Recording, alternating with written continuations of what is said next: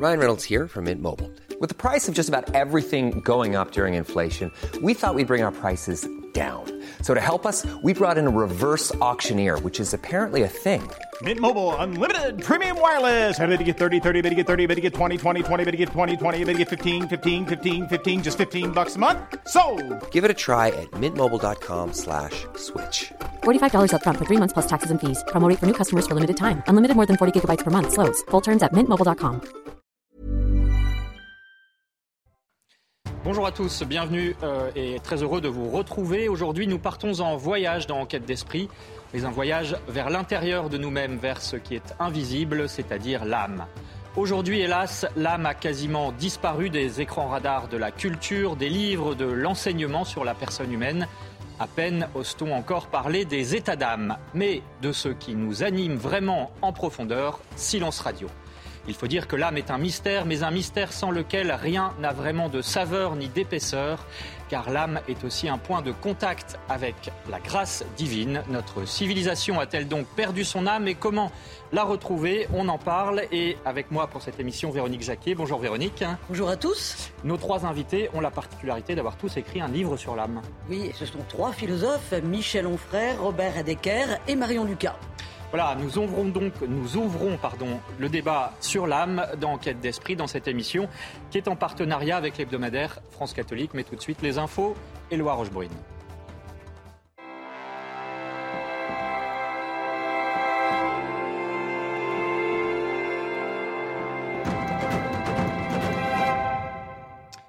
Bonjour Éloi et nous partons avec vous au Nicaragua pour commencer. Bonjour Émeric, bonjour à tous. On commence ce journal avec cette nouvelle offensive du gouvernement nicaraguayen contre l'Église catholique. Les comptes bancaires des paroisses et des diocèses du pays ont été gelés par les autorités et les relations entre le Vatican et le président Daniel Ortega semblent avoir atteint un point de non-retour. Le récit de Clotilde Payette. C'est un nouveau coup dur pour l'Église du Nicaragua qui a subi une nouvelle vague de persécution du gouvernement dictatorial de Daniel Ortega. Les paroisses et les diocèses ont toutes vu leurs comptes bancaires bloqués. Les autorités ecclésiastiques du pays sont très inquiètes pour le fonctionnement de leurs œuvres. Certains prêtres sont inquiets parce que la subvention gouvernementale pour les écoles a été déposée sur certains comptes gelés. Ils ont besoin de cet argent. Maintenant, ils se demandent comment ils vont payer leurs enseignants. Cet événement s'inscrit dans une longue litanie de persécutions. Des prêtres sont régulièrement expulsés et des universités catholiques fermées. Un évêque résistant a même été condamné à 26 ans de prison, une situation qui a ému jusqu'au Saint-Siège. Les nouvelles arrivant du Nicaragua m'ont attristé. Je prie pour eux et pour tous ceux qui souffrent dans cette chère nation. Le Nicaragua a intégré cette année le classement des 50 pays où les chrétiens sont le plus persécutés. Certains craignent même l'interdiction totale de la religion catholique dans le pays. Emmanuel Macron s'est entretenu cette semaine avec le patriarche maronite libanais Béchara Rahi. Le président français et le chef de l'église maronite ont partagé leurs vives préoccupations face à la crise profonde qui traverse le Liban et appellent ensemble les autorités libanaises à sortir de l'impasse politique. Une statuette de Notre-Dame de Lavazina, installée sur le front de mer d'Ajaccio en Corse, a été décapitée lors du week-end de la Pentecôte. Un acte intolérable pour l'évêque d'Ajaccio, Monseigneur Boustillot. Les précisions de notre journaliste en Corse, Christine Alouzi. La situation est préoccupante, d'autant que beaucoup pensaient la Corse encore protégée de ces actes par son caractère insulaire et son respect de sa culture chrétienne. La réalité est donc quelque peu brutale, d'autant que cet acte s'inscrit dans une longue litanie de vandalisme perpétré sur des symboles chrétiens en seulement quelques mois ici.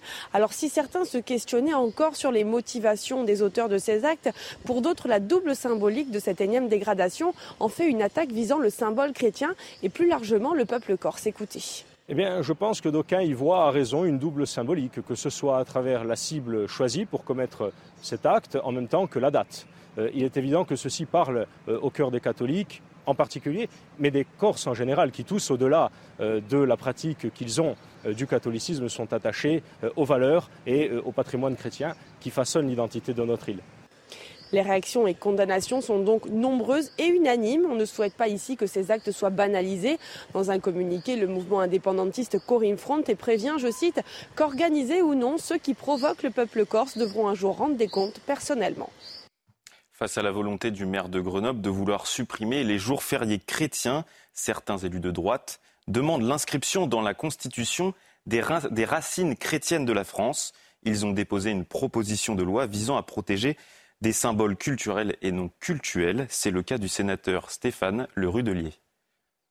Depuis euh, plusieurs années, depuis euh, plusieurs mois, on sent très bien qu'il y a des coups de boutoir qui sont donnés successivement à notre civilisation. On parle maintenant de, décivilisation.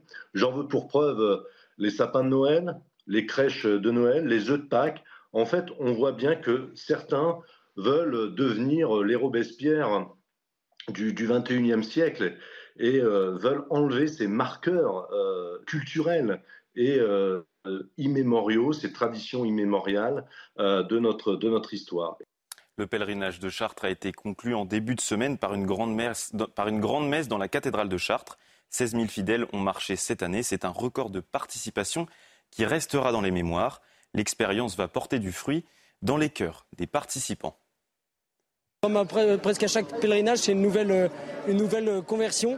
C'est-à-dire étymologiquement, on se retourne vers Dieu et vers l'essentiel euh, pour le, pour le reste de l'année. C'est vraiment une source d'énergie. J'ai découvert en fait la, facette spirituelle de l'homme et j'ai découvert aussi le, la beauté. Je pense qu'il y a vraiment ici, donc on, donne beaucoup de soins à la liturgie et c'est vraiment édifiant. Ça, nous, retourne et ça participe à, ça sert un peu de miroir à, l'œuvre de Dieu ici-bas. Et moi, ça me permet également, oui, de grandir. Euh, de grandir spirituellement parce que, bah, nos fidèles sont, très édifiants.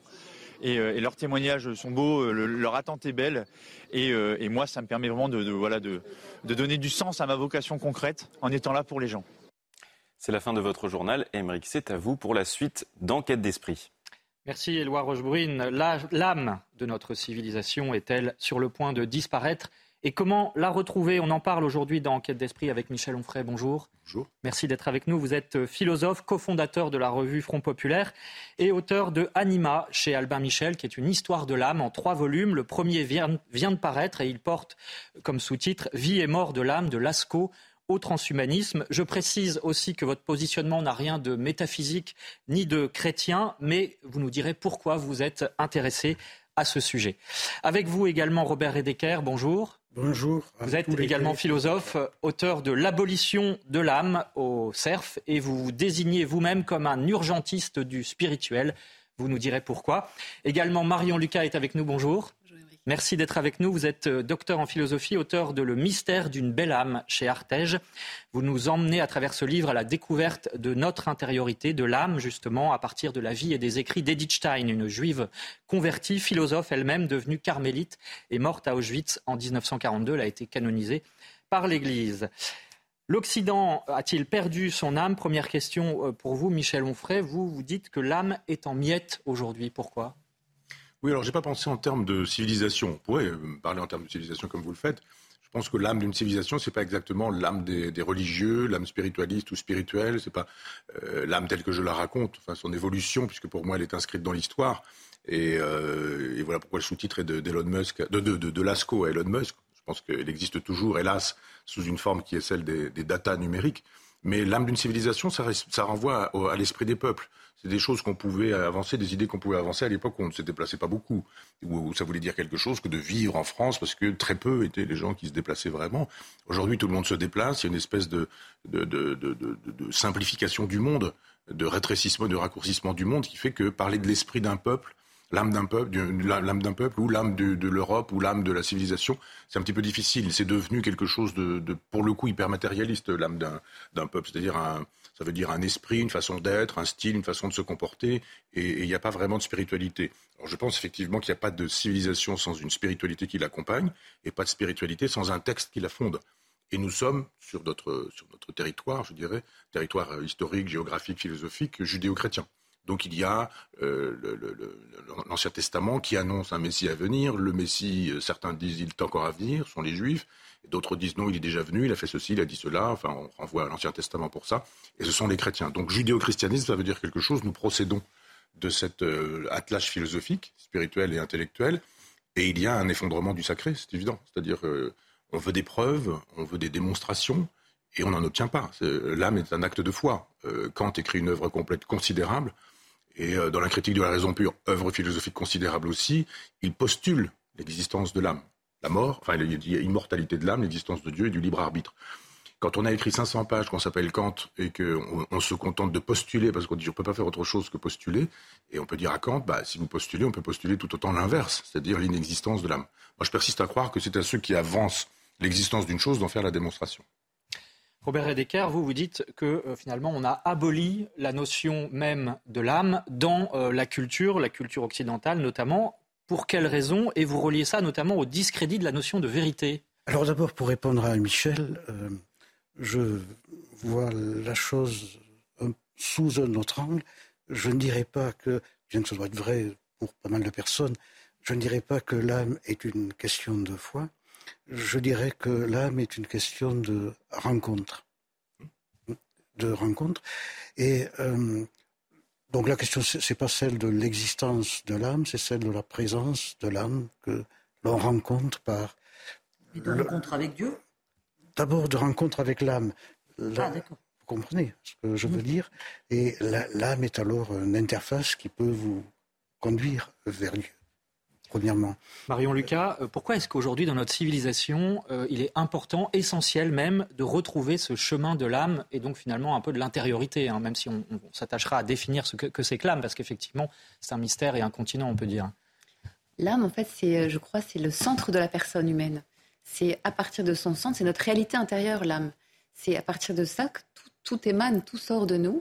Et ce que dit Dichstein, c'est ce qui m'a guidé moi dans mon travail, c'est le fait qu'elle est notre réalité intérieure et elle s'exprime par notre, le fait d'être envahi par la joie, par la souffrance, le fait de s'ouvrir à une autre âme dans l'amour ou pas, euh, le fait de, se donner à partir de l'intérieur. Donc cette intériorité qui déborde vers l'extérieur, c'est ça l'âme humaine en fait.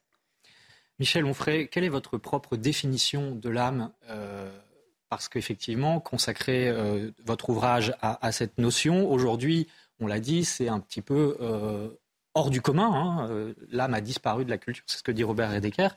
Donc, vous, quelle définition vous donneriez de l'âme? Je serais un peu spinoziste en disant que c'est ce qui enveloppe le corps.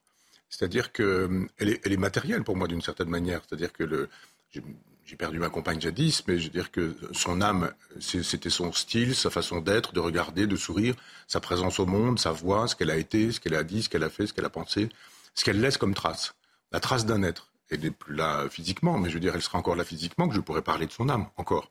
Parce que je crois que c'est. Alors, vous parlez de l'intériorité, je ne suis pas contre le fait que, ça puisse caractériser l'intériorité, mais c'est plus que ça, c'est au-delà de ça.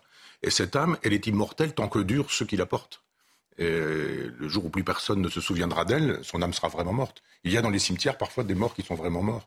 Vous voyez des tombes effondrées, vous voyez des tombes abandonnées, vous voyez il n'y a plus de fleurs, il n'y a plus rien, il n'y a, plus de, a plus de vivants pour penser aux morts. Dans ces cas-là, l'âme du mort est, oui, l'âme du mort est vraiment morte.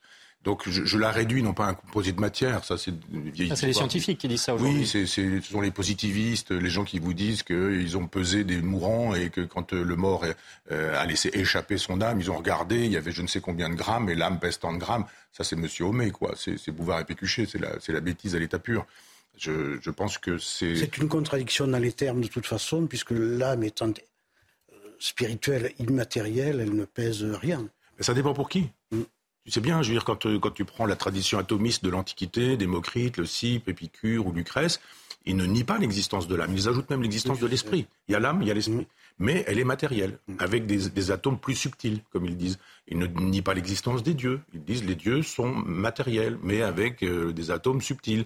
Ils sont entre les mondes, il y a plusieurs mondes, ils sont dans les intermondes. Aujourd'hui, la physique...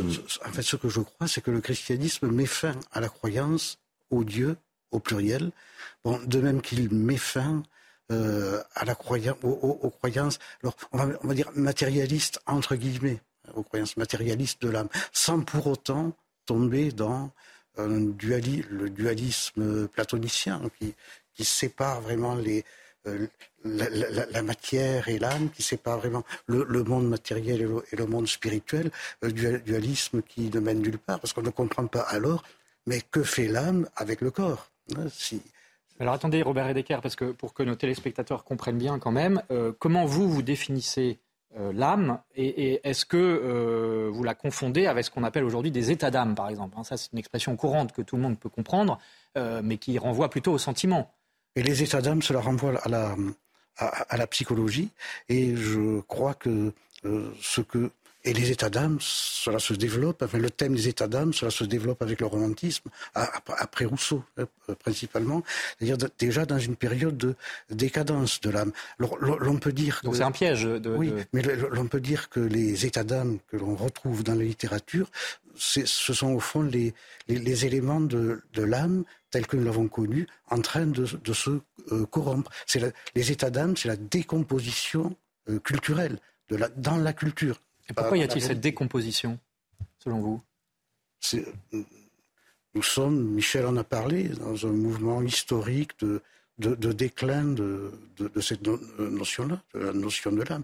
Alors, il y a beaucoup de, beaucoup de raisons et, et beaucoup d'explications à cela. Je crois que nous n'avons pas le, le temps d'en parler, ou alors il faudrait être très long. On le fera dans une autre émission, si vous voulez. Véronique, bien sûr. Oui, mais l'âme, justement, c'est pas la psychologie, c'est pas le mental. Alors, c'est quoi Quand on dit, quand on parle d'un supplément d'âme, on fait référence à quoi Vous évoquez dans votre livre, par exemple, que la pureté, c'est une manifestation de la quintessence de l'âme, que l'on retrouve, par exemple, chez Jeanne d'Arc, que l'on retrouve chez Antigone. Chez Simone Weil.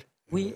Et alors, c'est quoi À mes yeux, c'est un principe spirituel d'une autre nature euh, qui, qui n'est pas séparé du tout de la chair, sinon l'incarnation est incompréhensible. Mais sinon, je, vais peut-être euh, choquer. Je, crois que ce qu'il y a de très très intéressant dans Descartes, ce, ce n'est pas ce moment dualiste, c'est par exemple quand dans les passions de l'âme, euh, il nous dit que l'âme est mélangée avec le corps.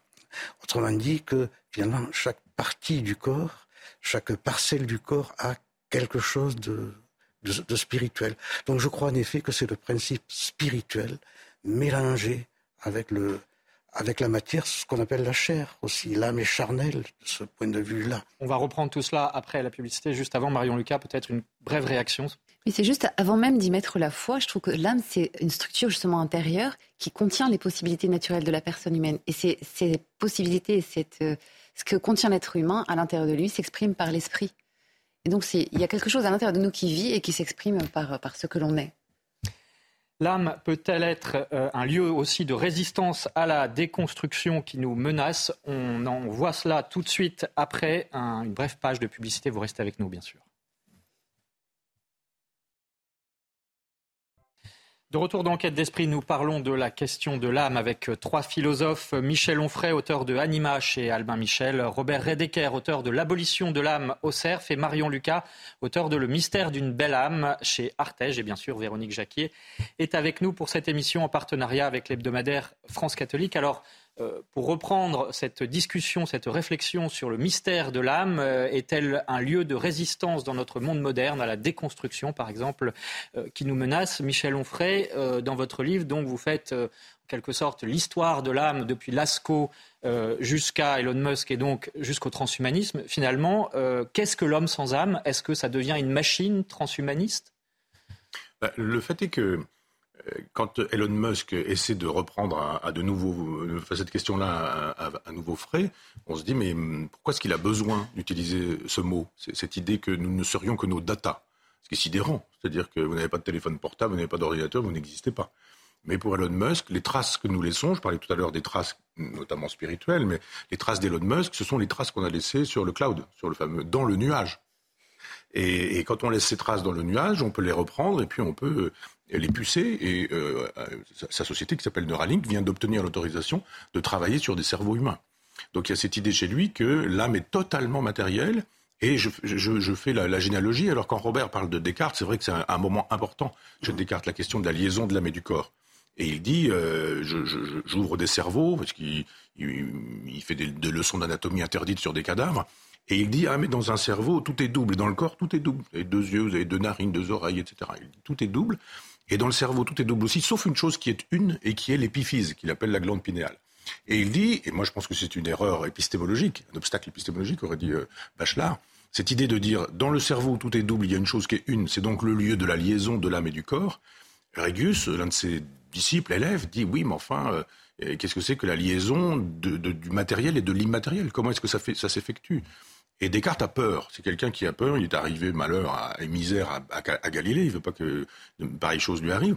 Il lit les conciles, les, les résultats de conciles, parce qu'il se dit mais je veux savoir si c'est très catholique ce que je pense et comment est-ce que je peux maintenir ma foi? Il n'est pas que peureux sur la foi, il a vraiment la foi. Et puis en même temps, faire de la science et, prouver que.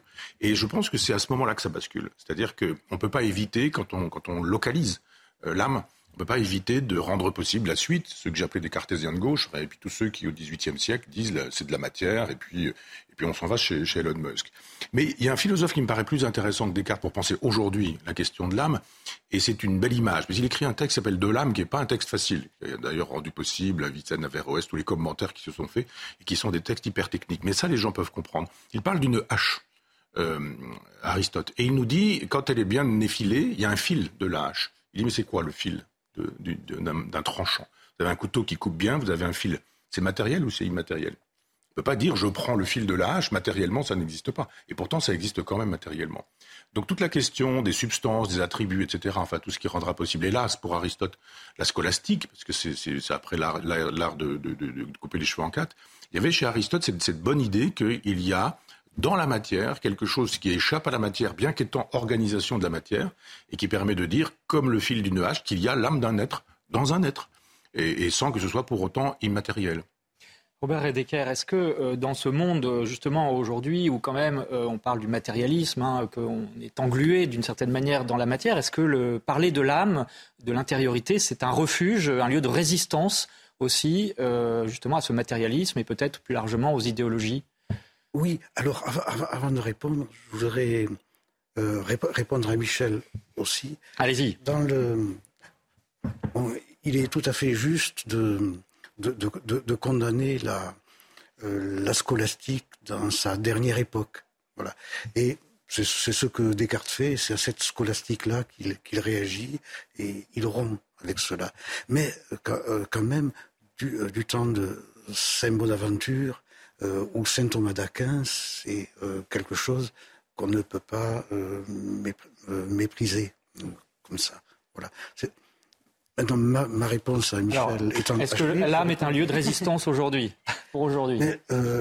L'âme, c'est, à, mes yeux, elle se manifeste lorsque nous, nous touchons quelque chose qui, qui résiste qui résiste définitivement. Alors dans le livre, je prends l'exemple de Solzhenitsyn, mais il peut il, y en avoir d'autres, qui a résisté au, totalitarisme, mais surtout qui a résisté à ce qu'il y a de plus horrible dans les totalitarismes, c'est-à-dire le désir de détruire l'être humain, de le détruire complètement. Et s'il n'y a pas cette chose qui résiste, évidemment, c'est la preuve pour ces gens-là qu'il n'y a pas d'âme. Or, il y a en effet quelque chose qui résiste. Et cela, je, tiens le, là, tout de suite à, le mettre en parallèle avec le, mouvement de la, déconstruction qui alors je veux dire Foucault, Deleuze, Lyotard euh, et, Derrida également, le mouvement de la déconstruction qui... Euh, Il conduit aujourd'hui au wokisme, hein, oui, pour être mais c'est pas ça que je voulais dire. Mais, qui, qui, alors qui travaille en parallèle, finalement, sans s'en rendre compte, avec ces, ces, forces totalitaires qui ont essayé d'écraser la personnalité de, de, de Solzhenitsyn. si vous voulez, le, le, le mouvement, le, le, cheminement des deux, de la déconstruction des forces totalitaires physiques, c'est le même. Or, finalement, la déconstruction bute sur quelque chose. Et, et c'est son échec. Euh, on ne peut pas déconstruire l'homme jusqu'à ce, ce point-là. Ni jusqu'à l'âme. Voilà, ni peut-être la civilisation. Véronique. Oui, alors cela dit, euh, il y a peu de résistants, hein, quelles que soient les périodes de l'histoire. Alors, est-ce que ça veut dire que le siège de l'âme est de moins en moins partagé Et pourquoi? C'est-à-dire euh, cette résistance dont on parle, la lame, lieu de résistance à la déconstruction, vous partagez tous le même constat, savoir que euh, vous parlez d'ailleurs, Michel Onfray, d'âme numérique. est-ce que c'est parce que l'homme devient une surface, un simple support matériel euh, que l'intériorité disparaît et que l'âme donc est amenée à disparaître, d'où le besoin de résistance. Marion Lucas. Oui, je en prenant peut-être Edith Stein comme exemple. Oui, mais je me permets de réagir parce que je trouve justement c'est à chacun qu'il appartient de, de, travailler son âme à la manière de l'agriculteur en fait, qui laboure son champ. Il faut se livrer à cette espèce de labour intime, travailler sur soi, connaître ce que l'on est profondément, rentrer en soi-même. Et c'est de cette façon-là que l'âme trace son sillon. C'est de cette façon-là qu'on est profondément résistant. Moi, j'y crois beaucoup. Qu'est-ce que ça veut dire travailler son âme? Travailler son âme, c'est déjà apprendre un peu à, dire, à faire des pauses dans sa vie, à être un peu contemplatif de ce qui se passe, à prendre conscience que ce qu'on vit quand on le vit, enfin prendre conscience de ce qu'on vit quand on le vit. dire voilà, on passe un moment ensemble, on, rencontre des gens. Et eh ben, la rencontre, elle peut se passer au seuil de l'âme, mais elle peut se passer aussi à l'intérieur de l'âme. Donc là, il y a quelque chose d'authentique qui sonne juste, qui sonne vrai. Et par rapport à toutes les idéologies, l'idéologie du bien-être, la santé parfaite dans laquelle on baigne, euh, à la manière de Solzhenitsyn, eh ben, on peut résister justement à partir du plus profond de nous-mêmes. Et qu'est-ce qu'ils pourront faire contre ça? Rien. Michel Onfray, vous, comment vous cultivez votre âme? D'abord, je pense que le, christianisme a fait une espèce d'OPA sur la spiritualité en pensant qu'il n'y avait de spiritualité que chrétienne. Si on dit qu'on est athée, ce qui est mon cas, on dit bah, si vous êtes athée, pas de spiritualité, donc euh, euh, si Dieu n'existe pas, tout est permis, selon la belle formule de, Dostoïevski. Moi, je pense que c'est l'inverse. Si Dieu existe, tout est permis. Mais euh, je pense qu'il y a un moment donné où on doit pouvoir penser l'émergence de l'âme pour voir comment, elle fonctionne. Je crois qu'il y a une création de l'âme. Et je l'ai, moi, ressenti comme homme primitif quand je me suis retrouvé devant le cadavre de ma compagne. Et, tout le monde, hélas, a, a, plus ou moins rencontré un, grand-père, enfin des, parents morts. Et ce qui, ce qui est le premier mouvement de l'âme, de l'être, c'est de dire non. C'est de dire, euh, ses yeux vont s'ouvrir, sa bouche va parler, ce corps va bouger, ce sourire va revenir, et de dire euh, non, c'est pas vrai. Et je pense que devant la mort, il y a cette idée de, euh, de, de la nécessité, de l'urgence d'une conjuration pour pouvoir vivre avec ça. Et on se dit, non, quelque chose d'elle, quelque chose du mort, quelque chose de lui, survit, ça n'est pas possible autrement. Et ce quelque chose qui survit ailleurs. Donc ce mort n'est pas mort c'est pour moi un processus de négation de la mort. Et je pense que tous ces, tous ces richissimes personnages, Elon Musk, etc., les gens les plus riches du monde, vous pouvez tout vous acheter. Vous dites, euh, je, combien c'est la Tour Eiffel? Je veux l'acheter. Et pas à vendre, oui, mais enfin, je, et j'ai les moyens de la payer. Bon. Quand vous pouvez tout vous acheter, il y a la mort, vous ne pouvez pas l'acheter. Et, à un moment donné, où vous dites, euh, ma vie, euh, c'est quelque chose de précieux, mais je vieillis, et à un moment donné, je serai un vieux monsieur, puis je vais disparaître, peut-être même infarctus, AVC ou je ne sais quoi. Ces gens veulent s'offrir l'immortalité. Voilà pourquoi ils repensent la question de l'âme. Et pourquoi ils disent, mais ma résistance à moi, c'est une résistance à la mort. Je pense qu'il y a une résistance euh, qui, pour le coup, est spirituelle, matérielle aussi. On n'a pas besoin d'une immatérialité pour autant, parce que justement, on a une force d'âme. Et que cette force d'âme, elle permet de dire, je vais euh, me construire, sculpter ma propre statue, pour utiliser une expression de, de Plotin qu'on trouve dans les Énéades. Et cultiver sa, son âme, c'est ça. C'est effectivement ne pas, ne pas s'abaisser, ne pas, ne pas laisser parler la bête en soi, euh, travailler sur moi, faire de telle sorte que la part animale en nous, il faut tirer les conclusions de Darwin quand même, il a quand même dit des choses importantes en 1871 dans la, filiation de l'homme. Il y a, l'origine des espèces en 1859, mais après ça, un livre bien plus intéressant, me semble-t-il. Qu'est-ce qu'on fait de l'âme quand on nous dit que nous sommes un singe d'un certain type euh, évolué? Eh bien, il y a un moment donné où il faut travailler contre le serpent en soi, contre la bête en soi contre le chien ou le serpent. J'ai fait un homme, ça s'empêche. oui, c'est la formule du père d'Albert Camus qui, dit effectivement ça, et je le pense vraiment. Et travailler son âme, c'est ça pour moi. C'est faire de telle sorte qu'on ait un, degré d'humanité supérieur à son chien. Je me permettrai d'ajouter que c'est aussi euh, trouver un sens, le sens de sa vie et comment j'y réponds. C'est ça, travailler son âme. C'est à partir du plus profond de ce que je suis, partir du moment où je, je me consulte aussi moi-même à l'intérieur de moi-même, je vois quel est le sens de ma vie et comment j'y réponds. Et là, je suis responsable de mon âme, et personne n'est responsable de mon âme, sinon moi. C'est le lieu de la liberté aussi. oui, bien sûr. Vous avez parlé de la mort. Je vous propose à présent qu'on se rende dans un lieu euh, en Normandie qui s'appelle Montligeon, qui est un sanctuaire euh, catholique, donc un lieu de prière justement pour les âmes euh, des, défunts. Regardez, c'est signé Éloi Rochebrune. À Notre-Dame de Montligeon, lors de la messe, on prie pour les âmes des défunts, dont Axel Chaplin au sanctuaire nous rappelle le sens de cette intention. L'Église nous demande de prier pour ces âmes-là, pour que leur purification soit écourtée et pour qu'elles arrivent plus vite auprès de Dieu. On peut aussi leur demander des grâces, c'est ce que faisait l'abbé Buguet, euh, qui a fondé euh, le sanctuaire de Montligeon, c'est ce que faisait aussi le curé d'Ars. Dans la tradition catholique, c'est Dieu qui a donné une âme à l'homme lors de la création. Cette âme est immortelle. L'âme de la religion catholique, c'est d'abord le principe de vie ce par quoi nous existons. Donc c'est ce souffle en quelque sorte. C'est vrai que dans la Bible, on nous dit par exemple que pour créer Adam et Ève, Jésus a, pris de la terre et a soufflé dessus, a insufflé son esprit, et Adam et Ève sont devenus des êtres vivants. Alors c'est une image pour montrer peut-être que bah, cette âme que Dieu nous donne, c'est ce qui fait que nous sommes vivants et aussi que nous avons une relation à Dieu, que nous sommes euh, pas seulement des animaux. Après la mort, elle est jugée par Dieu. Outre la possibilité de l'enfer, commence alors une étape de purification que l'on appelle le purgatoire. Le purgatoire, c'est un état dans lequel l'âme euh, est purifiée de ses péchés. Euh, Saint Paul parle du feu. Dans la première lettre aux Corinthiens, Saint Paul nous dit que certaines personnes qui ont œuvré pour Dieu mais sans y mettre tout leur cœur eh bien, seront sauvées, mais comme à travers le feu. Donc il y a une notion de purification qui est douloureuse, même si l'âme est totalement tournée vers Dieu. Une attente représentée sur cette statue au-dessus du tabernacle. Chaque détail a son importance. C'est la statue de Notre-Dame libératrice.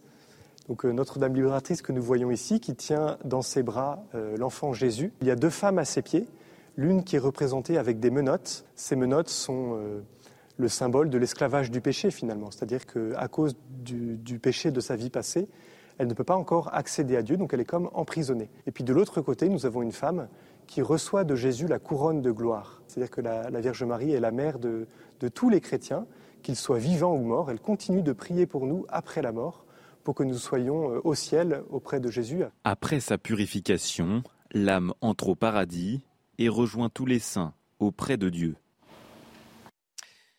Voilà, la question qui est posée donc euh, par ce sanctuaire notamment, et c'est ce que vous évoquiez tout à l'heure, Michel Onfray, c'est la question de que devient l'âme après la mort. Hein. Euh, question essentielle, euh, Robert Redeker, cette question de l'immortalité de l'âme. Il n'y a pas besoin d'être chrétien pour la, constater ou en tout cas l'affirmer.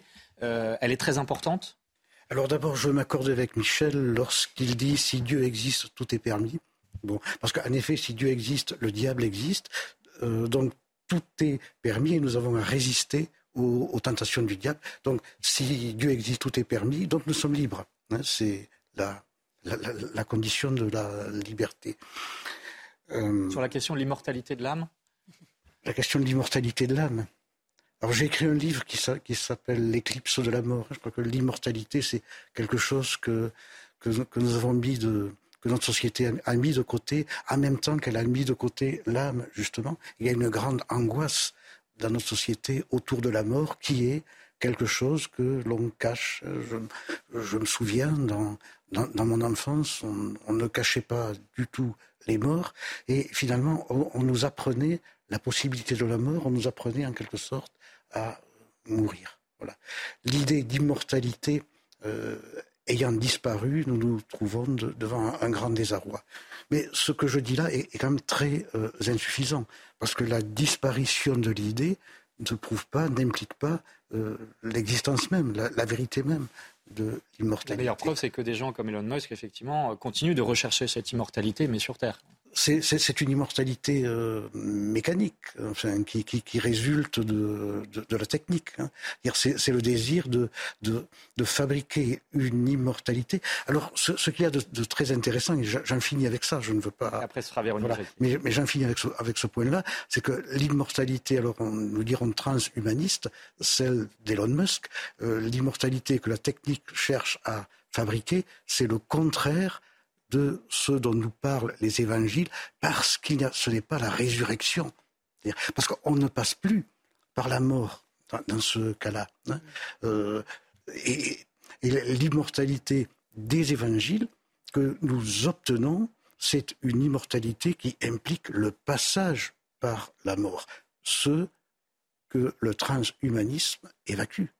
Véronique Jacquet. Oui, vous avez souligné quelque chose de, très fort et de très beau, c'est que nous devons apprendre à mourir et que nous ne savons plus le faire. Hein. Vous l'avez aussi évoqué, Michel Onfray, ce n'est pas évident, évidemment. Donc, est-ce que l'âme, en tant que siège de l'intériorité, n'a pas justement ce rôle de nous apprendre à mourir, ce que nous ne savons plus faire dans nos sociétés? Marion Lucas.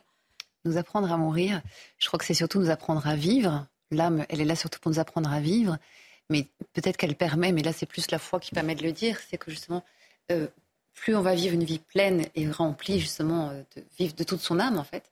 Euh, je veux dire, plus il sera facile peut-être de mourir, mais là c'est l'expérience qui pourra le montrer. Mais c'est déjà l'expérience des saints qui nous le montre, c'est qu'ils ont une vie pleine et ils ont, enfin, ils ont fait ce passage de la mort Et, on, pense et on espère, c'est ça que la foi nous fait dire, que ça va, ça va durer après, autrement, et comment, on ne le sait pas exactement. Mais c'était, il y a un, saint, je ne sais plus comment il s'appelait, qui était interrogé, mais si tu devais mourir là dans quelques minutes, qu'est-ce que tu ferais? Et il dit, bah, je continuerai à faire ce que, je, ce que je fais, enfin, je serai fidèle à ce que je fais. Donc comme si c'était une continuité entre la vie euh, temporelle et la vie éternelle. Et de l'autre côté, madame, nous sommes tous enfin, où je suis déjà mort et déjà ressuscité. Nous n'arrêtons pas de mourir et de, et de ressusciter à partir du moment où nous participons à l'Eucharistie.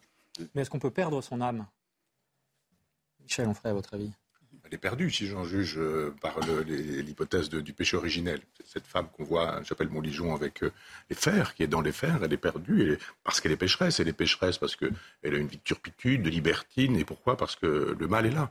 Moi, je, voudrais non pas penser en platonicien, en disant l'âme avec euh, un A majuscule, mais inscrire l'histoire de l'âme dans l'histoire, y compris dans l'histoire chrétienne parce que c'est pas si simple que ça. C'est-à-dire qu'il a fallu des philosophes, des conciles, beaucoup, pour pouvoir nous dire l'âme c'est ça. Il y a un temps Tertullien parle de la matérialité de l'âme.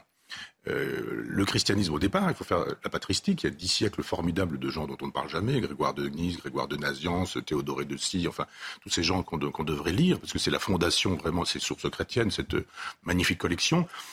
Sur la question, par exemple, de la, transmission du péché originel, la question est posée, c'est pas du tout la même chose de se réclamer de saint Augustin ou de se réclamer de saint Thomas d'Aquin. Euh, saint Augustin dit le péché, comment le péché se transmet-il? Adam et Ève, le péché et nous. Qu'est-ce qui s'est passé entre deux euh, On n'est tout de même pas responsable ou coupable de quelque chose qu'on n'a pas fait. Eh bien, saint Augustin nous dit ah ben ça se transmet par le sperme. Comme il n'y a pas d'individu en dehors de Jésus qui n'ait été conçu sans, le sperme, ça veut dire donc que le péché est transmis physiquement, physiologiquement. Euh, euh, saint, Thomas d'Aquin ne dit pas du tout ça. Lui, il dit à un moment donné, Dieu met l'âme dans le, dans le fœtus à une date très précise, ce qui veut dire que l'avortement n'est pas défendable avec saint Augustin, il est avec saint Thomas d'Aquin. Parce qu'un un être qui n'a pas d'âme, d'une certaine manière, on ne le tue pas et on peut donc euh, euh, s'en séparer. C'est le principe de l'avortement. Donc ça évolue vraiment là. Là-dessus, la doctrine catholique n'a pas euh, véritablement tranché entre l'un et l'autre. alors elle est où la doctrine catholique? À Rome, il me semble. Oui, mais alors parfois contre les évangiles, parfois contre la parole de Jésus. Et je ne suis pas bien sûr, par exemple, que Jésus ait célébré la peine de mort. Et pourtant, la peine de mort a été longtemps célébrée. Il a fallu Jean-Paul II, je crois, pour, euh, pour en finir avec euh, la peine de mort, qui avait été décidée par l'Église pendant très longtemps, etc. etc. Donc il y, a, une histoire. Un autre débat. Ah non, non, c'est vraiment le débat, parce que quand on dit euh, qu'est-ce que l'âme aujourd'hui, je vous assure que des chrétiens, et pas seulement des, gens qui obéissaient au Vatican, ont donné des définitions diverses et multiples. Je vous disais tout à l'heure, des gens qui pensaient qu'il y avait et l'âme et l'esprit. On n'est pas sur ce, sur ce terrain-là quand on écoute la doctrine, comme vous dites. Alors, on va quand même revenir à euh, ce lien aussi dont on a déjà parlé, mais qui est essentiel dans la, doctrine chrétienne, justement, c'est le lien entre l'homme, le, corps et l'âme, pardon, euh, et le fait que, effectivement, si l'âme est immortelle, euh, le corps, lui aussi, peut ressusciter. Et ça, c'est très important. Je vous propose d'écouter justement ce prêtre de Montligeon qu'on a déjà entendu, dont Axel de Pertuis, qui nous explique ce lien entre le corps et l'âme dans le christianisme. À rebours de certaines philosophies spiritualistes, la religion catholique valorise le corps. Euh, je pense par exemple au platonisme. Euh, pour Platon, l'âme est la partie essentielle de l'être humain et le corps est comme une prison, un, vaisseau euh, que l'âme pilote en quelque sorte. Mais pour la religion catholique, effectivement, l'âme a une dignité éminente puisque c'est l'âme qui fait de nous des, fils de Dieu. En fait, hein. on dit que Dieu a créé l'homme à son image, donc parce qu'il nous a donné une âme. Mais en revanche, le corps aussi a une grande importance parce que Jésus est ressuscité. Jésus est ressuscité, est ressuscité dans son corps et, et c'est aussi son corps qui partage la gloire de son âme. Voilà, une réaction peut-être euh, les uns les autres. Euh, Robert Redeker a commencé par vous. Euh, l'incarnation est très importante dans le christianisme et donc l'âme ne peut pas se passer du corps. C'est ça qu'il faut retenir. C'est ce qui définit l'incarnation plus la résurrection, c'est ce qui définit le christianisme. J'étais très sans cela, le christianisme n'a pas grande valeur ou est une sagesse ou une philosophie euh, parmi les autres ou en plus des autres. Alors j'étais très choqué récemment lorsque j'ai entendu sur une radio chrétienne euh, un monsieur présenter, qui était invité pendant une heure, euh, présenter les évangiles et Jésus comme un coach de vie par exemple, c'est la formule qu'on coach de vie, c'est-à-dire quelqu'un qui nous apprend à être bien dans la vie, à, être heureux, à avoir de, bonnes sensations, etc. Mais ça n'a pas plus d'intérêt que n'importe quel autre coach.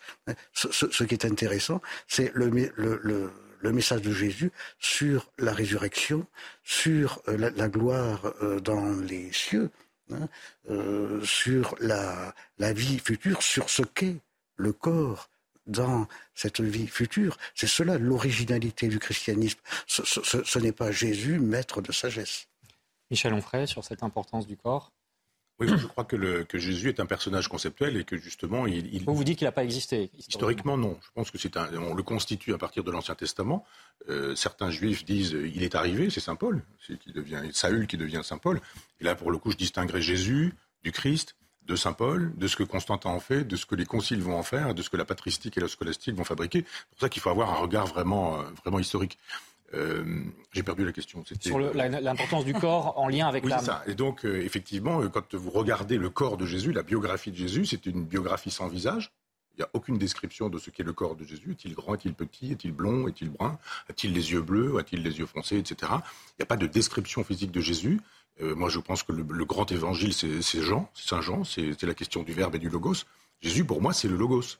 Et, le logos, c'est-à-dire le, verbe, euh, et le logos qui s'incarne, il s'incarne dans, ce que Deleuze aurait appelé un personnage conceptuel. C'est-à-dire que Jésus est un personnage conceptuel. Après, on va fabriquer des choses. Il y aura les évangiles apocryphes, il y aura Constantin, sa mère, qui vont fabriquer une biographie. Puis après, la peinture. Et d'un seul coup, on va avoir un homme avec une barbe bifide, plutôt blond, plutôt scandinave, pas du tout euh, judéen, hein, au sens oui, Et puis, deuxième chose, parce que après, ce corps est conceptuel, puis après, la résurrection de la chair, elle est problématique. Parce que qu'est-ce qu'un corps glorieux? Jésus n'en parle pas. Jésus ne parle pas du corps glorieux. Euh, l'expression est tardive et elle est floue, elle est vague. Il se présente avec un corps glorieux. C'est-à-dire, il passe à travers les murs, euh, il demande à être touché dans les plaies de, sa passion. Il y a quand même quelque chose, de, pour le coup, de matériel et de très, très bien décrit. je pense que tout est allégorique et symbolique. Quand j'étais petit garçon à l'église et que je voyais ce Christ immense que bah, qui, est toujours dans l'église de mon village, là, que j'entendais les, homélies du prêtre, je me disais, ces histoires de résurrection, c'est pas possible. Mais ça veut quand même dire quelque chose. Et je pense que la résurrection, tu disais tout à l'heure, on meurt et on vit de son vivant. Ça, je suis assez d'accord avec ça. Et je pense que ce que vous disiez tout à l'heure, c'est-à-dire la rencontre peut faire qu'on meurt, parce qu'on aura rencontré Dieu, l'âme, par, par, une figure, par Sainte Thérèse, par euh, derrière le pilier. bien sûr, vous avez raison. Et à ce moment-là, la, vie se trouve modifiée. On était mort et on ne le savait pas, et on redevient vivant. La résurrection, c'est une affaire d'âme, mais pour le coup, ici-bas. Et je pense que la, question du, corps glorieux, c'est le corps que nous avons quand nous avons rencontré Dieu ici-bas. C'est pas du tout dans une vie de l'au-delà. Et l'histoire de Jésus réapparaissant, euh, D'abord, elles sont très diverses et multiples. Ce ne sont pas les mêmes versions si vous prenez les évangiles. les lieux, le nombre de personnes qui assistent, qui est ce que sont les paroles. Donc Emmaüs. Le, On va devoir conclure. Donc, peut-être très rapidement, Robert Redeker, puis Marion Lucas. Dire euh, quelque chose qui est important à mes yeux. Euh, contrairement aux expertises qui avaient été commandées par euh, Saint Jean-Paul II, le suaire de Turin est authentique. Hein, les, toutes les recherches les plus pointues scientifiques mettent en évidence l'authenticité du suaire de Turin, qui peuvent nous donner une idée de l'apparence physique qui était celle de, Jésus. Alors, euh, il existe bien sûr euh, d'autres figurations dans l'art, mais le suaire de Turin, je crois que c'est quelque chose. Une donnée effectivement de la science moderne. Marion Lucas, pour conclure. Oui, juste moi, je, voulais juste ajouter que, alors contrairement à vous, Michel Onfray, je suis convaincue que le Christ euh, a existé et que le christianisme, c'est la religion de l'incarnation que l'âme rentre dans le champ de la visibilité au moyen du corps, on se laisse voir par le corps, et que notre espérance, c'est qu'effectivement, après la mort, elle retrouve son corps. Il y a, forcément un manque pour l'âme après la mort, mais qu'elle retrouve son corps, et ça, c'est notre espérance. Et vous verrez, vous, serez surpris, moi aussi d'ailleurs, mais on sera tous ça sera très heureux. Et on oui, c'est, pour moi, c'est évident que tout ça, ça va se passer. Maintenant, ça m'échappe. Effectivement, c'est dans la foi qu'on peut l'affirmer. Une bienheureuse espérance. On sera vraiment heureux. Heureusement surpris, vous aussi. Voilà, ce sera euh, la fin provisoire peut-être, parce qu'effectivement, euh, c'est un vaste sujet euh, sur lequel il faudra qu'on revienne. Merci en tout cas d'avoir contribué à l'alimenter. Michel Onfray, je rappelle donc le titre de votre ouvrage Anima, c'est chez Albin Michel, Robert Redeker, L'abolition de l'âme, au cerf, Marion Lucas, Le mystère d'une belle âme, hein, ça parle de Edith Stein, chez Artege. Et puis, Véronique, un dernier conseil de lecture pour terminer euh, France catholique euh, qui fait tout un dossier, euh, qui consacre tout un dossier à saint Thomas d'Aquin, parce que ces reliques entament un tour de France. Voilà, le grand saint Thomas d'Aquin qui a bien parlé de l'âme. Un auteur de référence. Merci à Aurélie Lucano et aux équipes techniques de CNews. la semaine prochaine, Véronique, on parlera de la présence réelle, justement. Oui, de la fête Dieu. Donc, vous l'avez évoqué, Robert Hedeker, l'immortalité, l'éternité est déjà là avec l'Eucharistie, la fête Dieu, donc. Voilà, et ce sera à suivre euh, dans Enquête d'esprit dimanche prochain. Merci à vous d'avoir suivi cette émission. Très bonne journée. L'info continue sur CNews.